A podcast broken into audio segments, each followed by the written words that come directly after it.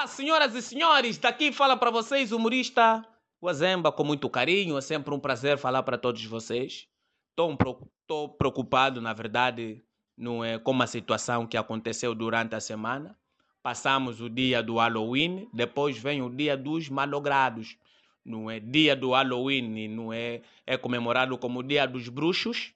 Não sei quem teve essa ideia, não é maléfica, porque não tem que ter dia dos bruxos o que mais me marca não é por que, que essa pessoa não pensou em pôr simplesmente Dia das Sogras.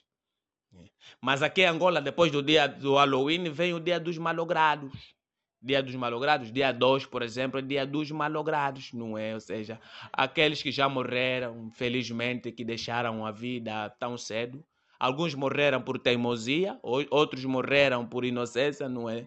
Por exemplo, recentemente uma menina foi morta, violentada sexualmente pelo próprio pai. Não é? Uma menina de seis anos de idade, o pai se envolveu com ela.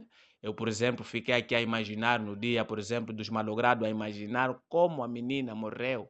Não é, não é normal um ser humano, um homem de 67 anos de idade, se envolver com a sua menininha, provar o fruto da menininha.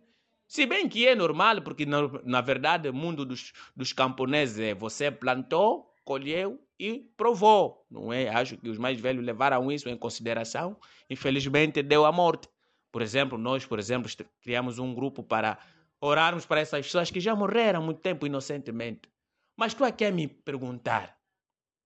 Tem pessoas que antes de morrer deixaram promessas. Por exemplo, o, o, o Agostinho Neto, nosso malogrado Agostinho Neto, mesmo morrendo, mesmo assim deixou promessa. Havemos de voltar. Quer dizer, ele já é o Jesus, não é? Sabe que vai morrer, mas depois vai voltar. Mas só que, segundo a religião, há regras, não é? Tem pessoas que morreram, uns vão para o inferno, outros vão para o paraíso.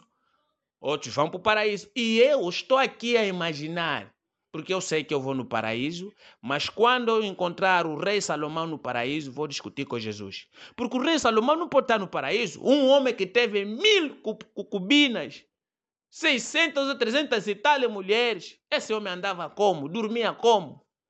Como é que era a resistência dele no ato sexual? Rei Salomão, esse homem tinha que, ter, tinha que estar no segundo inferno, ou seja, num inferno que até o próprio diabo não aceita ir lá. Porque não é normal um gajo de tanto se envolver com todas as meninas, no fim está a dizer, ah não, nunca é bom se envolver com meninas. Isso tá bom. Passei!